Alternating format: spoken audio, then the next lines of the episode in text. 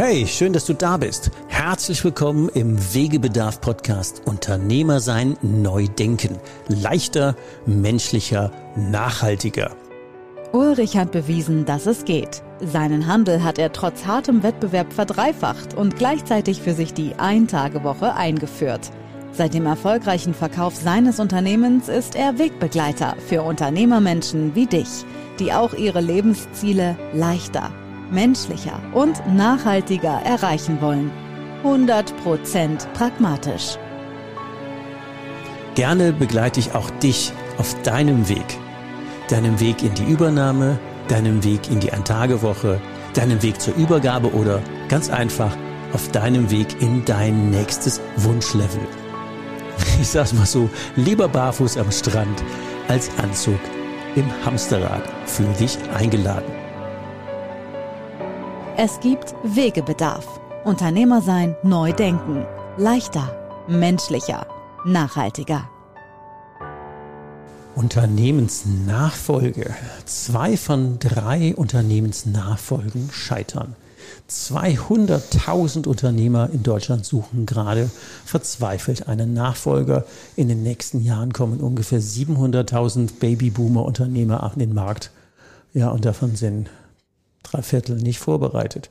Ein spannendes Thema. Möglicherweise bist du als Hörer auch einer von denen, die sagen, in den nächsten fünf bis zehn Jahren wäre das nicht schlecht. Oder eigentlich vor fünf Jahren hätte ich schon verkaufen wollen. Dann bist du in dieser Folge genau richtig. Und wir reden heute mal über die ja, Do's und Don'ts in der ähm, Unternehmensnachfolge mit einem ausgewiesenen Experten, mit Benjamin Gottstein. Der ist Geschäftsführer der Unternehmensberatung Succeed in Dieburg, die mit dem ganzen Expertenteam ganz, ganz viele Unternehmensnachfolgen begleiten und ähm, in der Regel es schaffen, den Laden vor dem Verkauf auch noch deutlich wertvoller zu machen. Also erstmal herzlich willkommen, Benjamin, bei uns heute hier im Podcast. Vielen Dank für die Einladung. Ja, jetzt haben wir natürlich die Benchmark hochgelegt, Läden wertvoller machen. Ähm, wie macht man das? Ja, das ist eine gute Frage für den Einstieg. Also da fordert es einen natürlich schon direkt sehr stark. Ähm, Im Regelfall macht man den, das Unternehmen schon wertvoller, indem man es auch mal genau beleuchtet. Mhm. Gibt es denn vielleicht, du nennst es immer Golden Nuggets, wir mhm. nennen es einfach ähm, andere Assets, die im Unternehmen wertvoller sind, weil es kommt nicht immer nur auf den Ertrag im Unternehmen an, sondern in die Gesamtbetrachtung. Du hast ja ein schönes Beispiel dazu, dass es auch Unternehmen gibt, wie mit dauerhaften Verträgen in deinem Bereich, glaube ich, mit einem Türhersteller, der in Deutschland weit Verträge hatte mit allen Baumärkten, aber ertragstechnisch eigentlich nur einen sehr überschaubaren Obolus hatte. Weil die halt relativ viel Familiennamen äh, hatten. Genau. Macht man ja als normales Familienunternehmen. Er arbeitet ja nicht für die tolle Bilanz und fürs Finanzamt, sondern für sich. Und das sieht halt ganz zur Not in der Bilanz nicht so doll aus, obwohl der Laden natürlich Geld abwirft. Aber das musst du ja erstmal alles auseinanderdröseln. Was ist denn jetzt wirklich Ertrag und was ist Familienhobbys und teure Häuser, große Autos, irgendwie guter Lifestyle, vernünftige Gehälter. Aber wenn du dann unten guckst, hoch. genau, das ist dann so eins unserer Themen, auch das alles mal sichtbar, transparent machen für den Unternehmer selbst oder Unternehmerin, wie aber auch für die Gegenseite. Und in dem Fall war es ja dann auch so, dass vor allem diese deutschlandweite Liefervertrag natürlich sehr wertvoll ist, weil jemand, in deinem Fall war es, glaube ich, jemand, das gekauft hat im Fensterbereich, auf einmal extrem viele Baumärkte einkauft, die dann auch mit Fenstern beliefert werden können, genau, nicht nur mit Türen. Hat er eigentlich einen Trojaner gekauft. Genau. Die, die also Rechtsform und das Unternehmen war völlig wurscht. Er hat die, äh, wenn, man sich die Mühe guckt, wie viel, wie viel Wallung ist es, ähm, da in die Listung zu kommen, dann war das ein guter Preis. Ja. Genau, und so gibt es ganz viele Unternehmen, die auch aus so einer Perspektive wertvoll sind die momentan auch immer vermuten, ja, mein Unternehmen ist nichts wert oder ich finde keinen Käufer, weil die halt immer nur ertragstechnisch schauen. Viele der Fälle verkaufen wir natürlich nach Ertragsanalysen, aber es gibt auch ganz viele Ausnahmefälle, die einfach mal nach dem Erstgespräch auch sich rausstellen, na, es gibt ja doch Assets, die verkaufbar sind oder es gibt Interessenten für einen gewissen Wert. Ob das natürlich das persönliche Preisempfinden dann widerspiegelt, ist immer was anderes, das ist ja auch eines der häufigsten Themen, dass Unternehmen leider nicht verkauft werden wegen unrealistischen Pre Kaufpreisvorstellungen. Und das ist ja auch immer eine unserer Mitaufgaben, dort auch realistisch dem Unternehmer oder der Unternehmerin das rüberzubringen, was ist denn am Markt erzielbar weil das ist typisch wie beim Hauskauf, wenn die Immobilie halt für einen Wert X drinne steht, aber jeder denkt, naja, jetzt bin ich nicht bereit zu bezahlen, dann brauche ich mich auch nicht wundern, wenn kein Interessent kommt oder die Nachfrage nicht da ist. Aber da kommt dann häufig die Aussage, ja, ich habe das schon oft versucht und habe mein Unternehmen in vielen Portalen angeboten oder habe das mit dem Wirtschaftsprüfer, dem Steuerberater oder wie auch immer am Markt gebracht. Aber wenn dann die Relation zum Markt halt nicht da ist, ist es leider auch nicht verkäuflich. Dann wären wir bei dem Punkt eben wie Gestaltungen, also wo sind zum Beispiel so Golden Nuggets, also ähm, wertvolle Assets, die für andere mit einem anderen Blick extrem wertvoll sind. Das ist ja der eine Blick. Und den anderen hattest du eben im Vorgespräch erzählt, zum Beispiel auch mal das Unternehmen strategisch so aufzusplitten, dass es für unterschiedliche Menschen ähm, interessant wird. Also das Beispiel mit dem Hotel meinte ich jetzt gerade. Das wäre en bloc ja kaum verkaufbar gewesen. Vielleicht magst du den Fall gerade erzählen. Genau, da war es in dem Fall, dass wir eine Unternehmerin hatten, die äh, auf die 60 zuging. Das ist gerade ein aktueller Fall. Und da haben wir einmal die Betriebsimmobilie, das Hotel, das rein Tagung Schulung anbietet am Markt, also nicht mehr den klassischen Hotelbetrieb und damit den Mitarbeitern im Geschäftsbetrieb eine Fünf-Tage-Woche ermöglicht hat. Also die haben kein klassisches Wochenendgeschäft mehr, sondern eigentlich nur Montag bis Freitag. Das Tagungshotel, ist, gut. Genau, mhm. das ist natürlich auch im Personalmangel derzeit am Markt ein sehr interessantes Modell, das die über Jahre aufgebaut haben. Und die haben überhaupt keine Personalproblematik, weil es da nicht mit anfängt. Wer macht dann den Nachtdienst? Da geht es dann nur um den Früh- und Spätdienst im Endeffekt, der dort besetzt mhm. werden muss. Die Köche, die dort beschäftigt sind, haben natürlich auch super Arbeitszeiten, weil die genau. nicht mehr Wochenends arbeiten müssen. Ähm, auch das ist wichtig. Und keine 1 Uhr nachts Einsätze. Ja. Genau, und da hat die Unternehmerin selbst über Jahre hinweg das Unternehmen strategisch damals mit einem Partner ähm, schon aufgebaut. Ähm, das war ein Kooperationspartner von uns, der dann leider verstorben war. So kamen wir in dem Fall auch wieder, weil die Unternehmerin dann wieder auf uns zukam der das jahrelang so mitbegleitet hat, dass die Prozesse dementsprechend auch so strukturiert sind, dass es Markt technisch auch auf einem anderen Stand ist und sich wegentwickelt von diesem klassischen Hotelbetrieb. Nur Tourismus, Wochenendgeschäft, das ist noch in einem Kurort gelegen gewesen, ähm, mit den klassischen Kurkunden, nur das ist einfach ein aussterbendes Geschäftsmodell gewesen. Viele andere Konkurrenten sind im Umfeld nicht mehr am Markt oder die Immobilien sind einfach schwer verkäuflich, weil halt einfach kein Geschäftsprozess hinten dran steht. Wenn wir es nochmal links rumdrehen, also wenn wir jetzt gesagt haben, wir verkaufen das en bloc, nämlich den Betrieb des ähm, des Tagungshotels und die Immobilie en bloc, dann hätten wir ja nur einen eingeschränkten Käuferbereich gehabt. Und so habt ihr das verkauft an einen Investor, der war nur an der Immobilie interessiert. Und der Weise hat jetzt einen sicheren Betreiber. Genau. Eine vernünftige Rendite. Und wenn ich das richtig nachvollziehe, habt ihr jetzt einen Betreiber, der den Geschäftsbetrieb gekauft und übernommen hat. Und ähm, der musste jetzt nur den Bereich finanzieren und damit war das auch machbar. Und die Immobilie wird halt im Monat einfach gemietet und gepachtet und dann haben alle einen Win-Win und die Unternehmerin ähm, einen sauberen Exit. Genau, sie hatte einen höheren Kaufpreis einfach, der Investor hat eine gute Immobilienanlage mit 9% Rendite mhm. und das Unternehmen, Ehepärchen hat, das es jetzt übernommen hat, hat einfach einen deutlich geringeren Kaufpreis, das sie finanzieren müssen und können sich auf ihr Tagesgeschäft konzentrieren und sind nur eingeschränkt auch für die Investitionen zuständig. Das wurde auch aufgesplittet zwischen dem Investor und ihnen, wer für welche Investitionen zuständig ist, sodass da eigentlich auch eine klare Regelung herrscht und die Kosten für die natürlich viel planbarer, transparenter sind mit einem lang festgeschriebenen Mietvertrag, sodass sie auch eine lange Planungszukunft haben. Ja, auch wenn die dann zur Bank gehen und sagen, der eine hat seine Bonität und der andere, dann ist das ja natürlich auch eine andere Folgefinanzierung, als wenn einer jetzt das ganze große Ticket ähm, stemmen muss. So haben wir das ja auf zwei Schultern verlagert, die beide Erfahrung und Expertise da hatten. Aber für jeden wird das Päckchen ähm, nicht so attraktiv gewesen. Ähm, aber das Einzel, das, der kleine Ausschnitt war halt viel attraktiver. Genau. Und so kann man natürlich den einen oder anderen Deal auch strukturieren und gestalten. Ähm, was da natürlich auch zuzählt, desto früher man in so einem Fall ist, desto mehr kann man da auch verändern. Das ist ja dann typisch dein Thema, was du mit begleitest, auch den Unternehmer entbehrlich machen. Das ist ja auch eins der häufigen ja. Kritikpunkte, warum Unternehmen nicht verkäuflich sind, weil halt alles am Unternehmer hängt. Es gibt eigentlich ein Mitarbeiterteam vielleicht von 20 oder mehr, vielleicht 50, 60, aber eigentlich ist die Hauptführungsperson nach wie vor der Unternehmer, weil ich sehr patriarchisch halt das Unternehmen führe und spätestens da muss ich mir eh noch die Frage stellen, muss ich jemanden wie dich mal einschalten für die Ein-Tage-Woche, dass ich am Unternehmen arbeite, nicht im Unternehmen, wie man genau. immer schön sagt. Absolut. Um mich aber auch auf einen Renteneintritt oder einen Ruhestand eben dann vorzubereiten, weil gerade Unternehmer, die sehr stark in die Unternehmen eingebunden sind, haben irgendwann vielleicht auch Hobbys vernachlässigt, andere Themen vernachlässigt. Und das ist natürlich auch für die Leute immer etwas komisch, wenn ich auf einmal so viel Zeit hätte was soll ich mit der anfangen? Ne? Dem fehlt ja richtig was. Also das ist eine gute Überleitung auch mal zum Thema Zeit oder so eine Timeline. Also im Prinzip äh, sind wir uns ja einig, je früher man das anfängt zu denken, desto höhere Erfolgsaussichten haben wir. Und einer der Punkte, die dann parallel laufen, ist, äh, wenn Leute zum Beispiel bei mir im Training sind und sagen, was machen die denn ähm, später, wenn sie jetzt quasi die Brücke vom aktiven Unternehmer sein ins äh, aktive, ähm, in den aktiven Unruhestand gehen. Was mache ich mit meiner Zeit? Wo kriege ich meine Erfüllung her? Ähm, ich habe gerade auch so einen Fall, der sagt, ja, wenn ich früher gepfiffen habe, sind da 1200 Leute gesprungen und heute springe ich und der Hund, weil meine Frau pfeift. Und das ist natürlich extrem schwer, ähm, es ist eine Herausforderung und da muss man früh genug mit anfangen und so wie du gesagt hast, auch eine zweite Führungsebene oder eine Führungskultur aufzubauen, die am Ende den, den Chef so obsolet, so entbehrlich macht, ähm, dass ein neuer Betreiber, Inhaber, Übernehmer, dass der dann auch im Prinzip ähm, nahtlos da einsteigen kann, ohne dass man erstmal das ganze Machtgefüge neu sortieren. Das haben wir vorher gemacht. Das ist so ein ein Punkt, der am Anfang dieser Zeitline, Zeitline steht. Was macht ihr am Anfang, wenn man sagt, naja, ich habe jetzt noch fünf oder zehn Jahre bis dahin? Wo würde denn euer Prozess in der Begleitung starten? Auf ein Wort.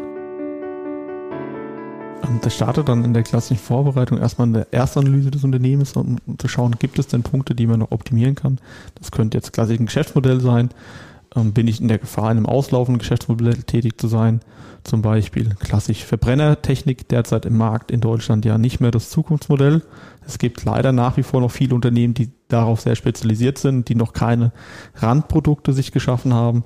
Wenn ich jetzt aber rechtzeitig die Zeit nutze und die jetzige Liquidität, die ich auch noch erwirtschafte, um mein Geschäftsmodell auch darüber hinaus wieder attraktiv zu machen, kann ich natürlich das Unternehmen irgendwann auch verkaufen und auch für einen guten wert und muss nicht in die Gefahr gehen, dass vielleicht das Geschäftsmodell gar nicht mehr interessant ist am Markt. Da kann ich zwar jetzt noch keinen Erfolg berichten, mit einem Autohaus haben wir das genauso. Der Unternehmer ist Ende 50, der Junior ist in den Startlöchern, ähm, Ende Mitte 20 und jetzt haben wir überlegt, ähm, wie kriegen wir denn neben dem klassischen Autohaus, da ist allen klar, die Ertragskurve wird sehr dramatisch sinken. Ähm, die haben zwei Betriebe und ähm, da sind wir jetzt ähm, in den ersten äh, strategischen Zügen. Wie kriegen wir denn aus diesem Autohaus einen regionalen Mobilitätsanbieter und klinken uns in Wertschöpfungsströme ein, wie Ridesharing, Carsharing, was auch immer da alles so läuft, von Fahrrädern über Wohnmobile. Also ein Riesenthema. Wie können wir denn in der Region rum das Autohaus an Mobilität verdienen? die bis jetzt einfach an uns völlig ertragsfrei vorbeigerauscht ist, weil wir nur Stücke Autos verkauft haben und nicht Mobilität vor Ort organisiert. Und das ist ein sehr spannendes Projekt, weil das ist genauso wie du sagst, was machen wir mit den ganzen Leuten, was machen wir mit den ganzen Verbindungen, was machen wir mit den Netzwerken, wenn wir die jetzt nicht anfangen zu vergolden, würden die uns irgendwann mal tatsächlich anbrennen. Also der erste Schritt ist zu gucken, was ist denn da und wie geht es dann weiter? Genau, dann ist nach der Analyse auch andere Thematiken sich anzuschauen. Also gibt es Potenziale noch zu heben, Randprodukte, Nischenprodukte, die man ähm, noch weiter ausbauen kann. Ähm, frühzeitig auch, das ist ja das Thema dann Führungsebene noch, das ist ganz häufig ein Thema, das mit zu beginnen, aber auch die Geschäftsprozesse vielleicht mehr zu dokumentieren, mehr zu optimieren, weil ich muss mir ja immer vorstellen, wenn jemand ins Unternehmen neu kommt, das Unternehmen übernimmt, will er ja auch so ein bisschen eher das verstehen können als externer Dritter, was wird gemacht und jetzt nicht nur auf meine Aussagen sich verlassen als Unternehmer. Prozess auch dokumentieren und genau. digitalisieren und äh, skalierbar machen und ja, ja solche Prozessschritte muss man sich natürlich auch mit anschauen. Da muss man auch schauen, nimmt man Kollegen noch hinzu, die sich auf solche Themen auch spezialisiert haben und das wirkt immer erstmal abschreckend, aber das ist meistens gar nicht so im großen Umfeld, dass es große Kosten verursacht, sondern nur kleine Veränderungen, die mit bewirkt werden, die angestoßen werden, ähm, in kleinen Steps miteinander verbunden und verfolgt werden, um da einfach am Markt auch eine Veränderung herbeizuführen im Unternehmen, um sich attraktiv zu machen. Aber auch schon frühzeitig zu sondieren, wer ist denn überhaupt mein potenzieller Käufermarkt? Also an wen will ich denn verkaufen später? Wer kommt denn dafür in Frage? Auch vielleicht ertragstechnisch in Frage von dem, was mein Unternehmen wert ist. Wenn ich desto früher ich mich damit auch beschäftige, kann ich natürlich mich auch so attraktiv machen, dass für die auch der Zukauf in dem Bereich sinnvoll ist und ich da nicht unbedingt nur höre, ja, es wäre interessant, wenn das und das noch wäre, sondern da auch mal in die Gespräche zu gehen, ja, was ist dann für euch wichtig für das Zukauf? natürlich auch Zeit und eine gewisse Neutralität. Man kann ja ganz schlecht selber wo anrufen und sagen, du magst mich eigentlich kaufen. genau, es geht, geht ja der Preis um, ja sowas von dramatisch in den Keller. Genau, es geht ja viel um Anonymität und das läuft ja dann auch im Regelfall über uns, dass erstmal nicht bekannt ist, wer sitzt denn an der Gegenseite. Absolut. Dann kann so ein Prozess auch länger dauern und da ist dann auch immer wichtig, deswegen ist es frühzeitige Vorbereiten gut, weil was ganz oft vergessen wird, ist die Einarbeitungszeit. Im Regelfall besteht auch eine Einarbeitungszeit nach der Übergabe von einem Jahr, vielleicht auch länger, manchmal auch kürzer, das kommt immer auf die Verhandlungen drauf an. Nur die wird ganz oft vergessen bei der eigenen Rentenplanung, dass man eigentlich denkt, ja mit 60 höre ich auf dann ist es doch 61, 62 oder vielleicht früher, je nachdem, was da ansteht in der Situation. Und das muss man mit bedenken, wenn man eigentlich für sich frühzeitig seinen Ruhestand genießen möchte oder auch immer, was man dann da tut.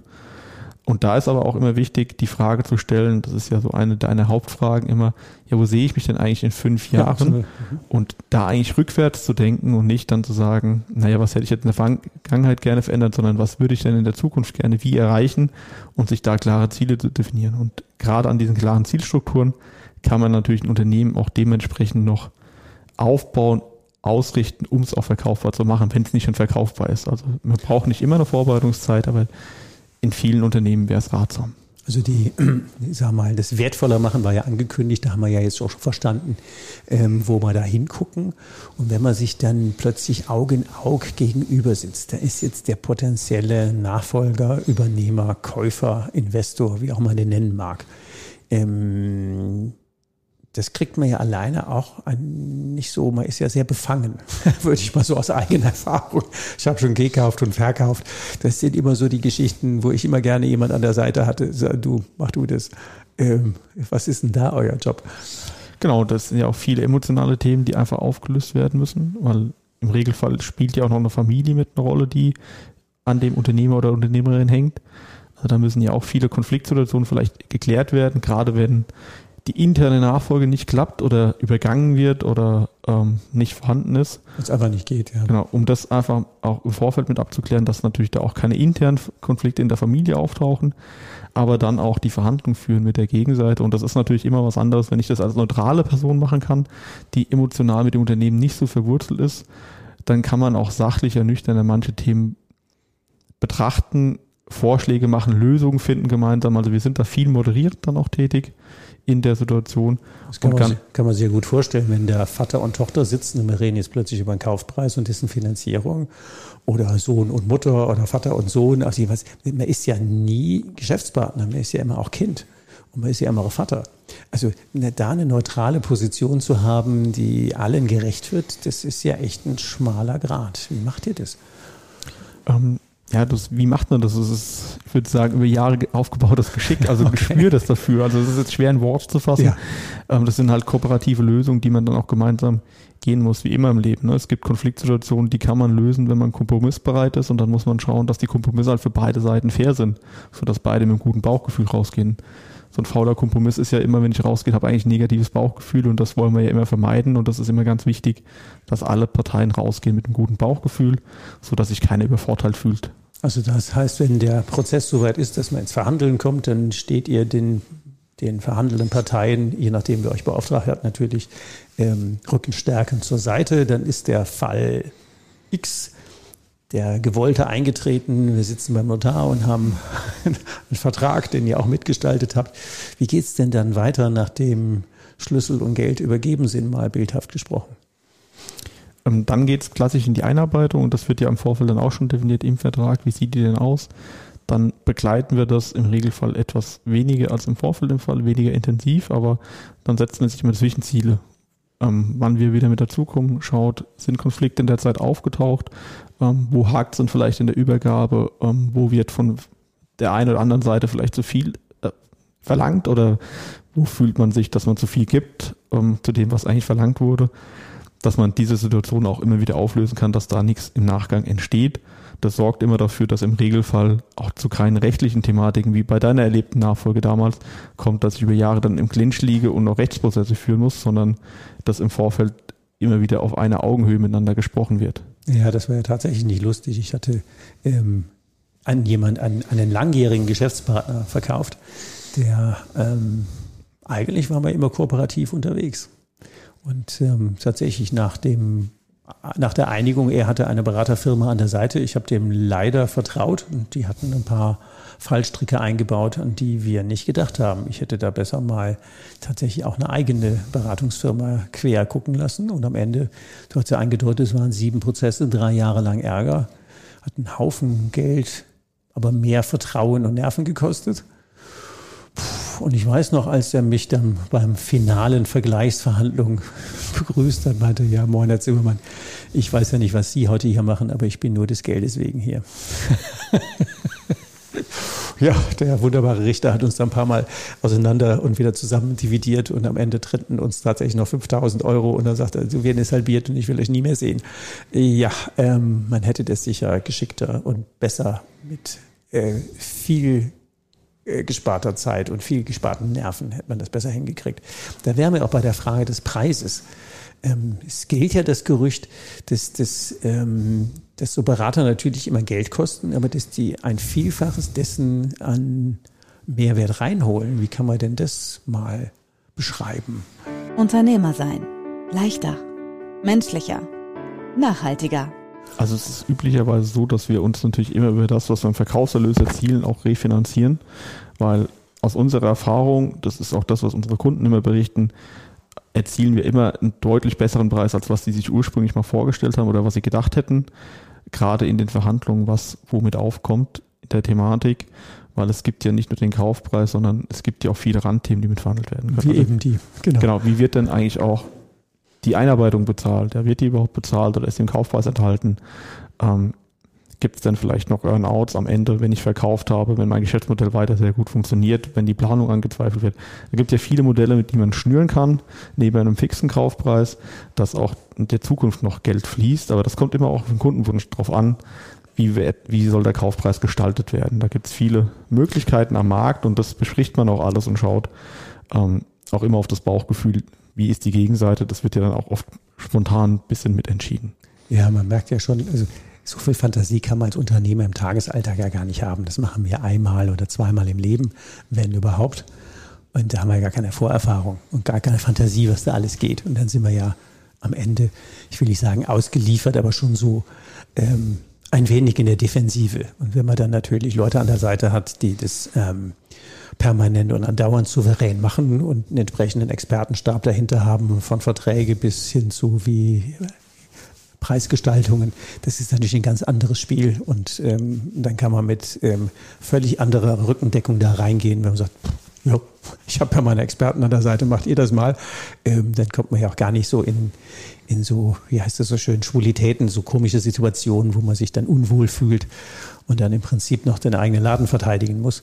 Das macht genau, ja besser. Zumal, was man nicht vergessen darf, ähm, während des Prozesses läuft ja das eigentliche Tagesgeschäft auch weiter und der ja, genau. Unternehmer genau. hat eigentlich auch andere Aufgaben und häufig sehen wir das, wenn Unternehmer dann selbst diesen Prozess alleine führen wollen, dass dann auf einmal das Thema aufkommt, wenn es um den Kaufpreis geht oder kurz vor der Kaufpreisschließung gesagt wird, hm, irgendwie ist das Unternehmen momentan ja rückläufig oder abweichend zu dem, was wir gemeinsam im Plan dann auch mal besprochen hatten, weil Ziele nicht erreicht wurden.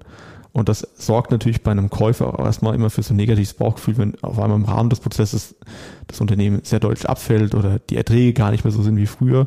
Das hängt dann aber häufig damit zusammen, dass einfach kurzfristig das Unternehmen viel Zeit gebunden hat, die er eigentlich sonst ja natürlich immer für sein Geschäft aufgebracht hat, die dann da gefehlt hat. Also auch das da ist so ein Effekt. Bei der, bei der Eintagewoche, wenn der vorher ja schon sich rausgezogen hätte, aber das ist ja, hätte, hätte Fahrradkette. Aber einer der Punkte, wo mich Leute immer komisch angucken, sage ich, der wichtigste Kunde für uns persönlich als Unternehmer ist der potenzielle Nachfolger. Und meine Empfehlung ist immer, Läden so zu führen, dass wenn morgen einer kommt, ich den Schlüssel rumdrehen könnte und, äh, und tschüss. Und wenn wir den Laden, also wenn unser Job als Unternehmer der ist zu sagen, mach den Laden für den potenziellen Nachfolger so attraktiv, dann haben wir das Problem eigentlich gar nicht. Aber weil man das ja in der Regel im Tagesalltag nicht hinkriegen, weil hier ein Kunde, da ein Kunde, da äh, Lieferanten, da Mitarbeiter, man hat ja äh, so viele Hände zum Jonglieren hat man ja gar nicht. Und deswegen ist es einfach gut, wenn man sich eine Struktur holt, wenn man systematische Begleitung hat und wenn man dann sagt, so, und das Ziel ist, den Laden so zu entwickeln, auch wenn jetzt noch gar kein Käufer auf der Matte steht, zu sagen, aber wenn wir den suchen und finden, dann können wir auch closen. Und das ist natürlich ein guter Punkt, wenn man das von der Zeitlinie auf drei, vier, fünf, sechs, sieben Jahre zieht Und dann haben auch alle Ruhe der Welt, den Wert, den wir da geschaffen haben, auch zu realisieren. Noch drei Tipps am Ende.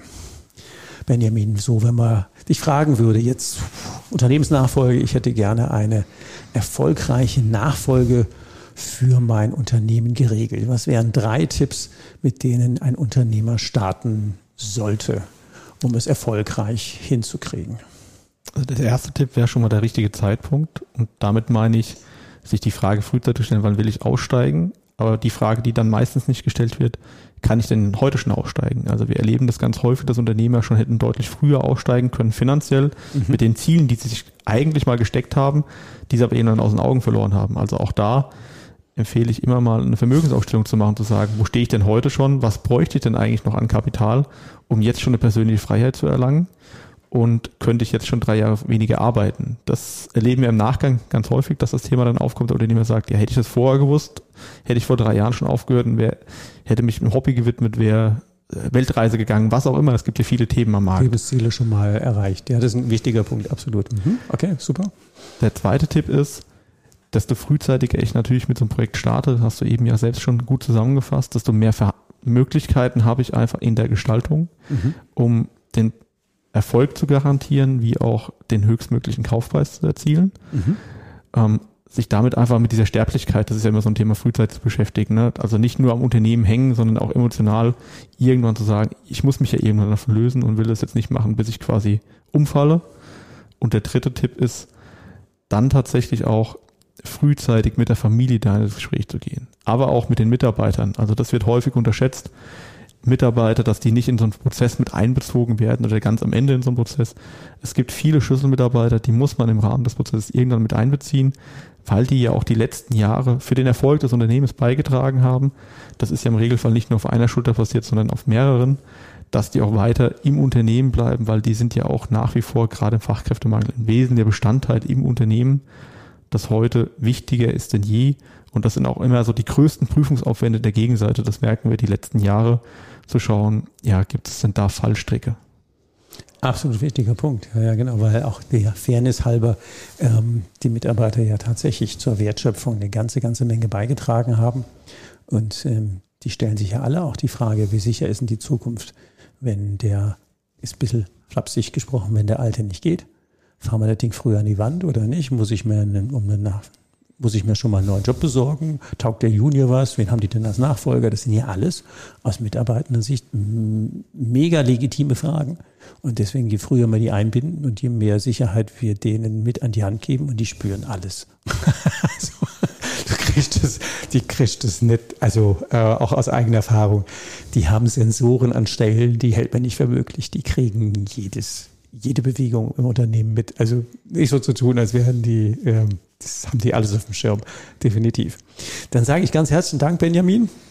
Logischerweise ist deine, ähm, dein, deine Ansprechdaten und äh, die der Firma Some Succeed ähm, sind natürlich in den Show Notes verlinkt. Also von daher gebt uns einfach einen Impuls und natürlich können wir mit Zoom und Co. gerne auch ähm, erste Online- Kennenlernen, Meetings veranstalten, um mal äh, zumindest mal online in die Augen gucken. Also von daher herzlichen Dank, Benjamin, und ähm, euch eine gute Zeit. Du hast noch mehr Wegebedarf?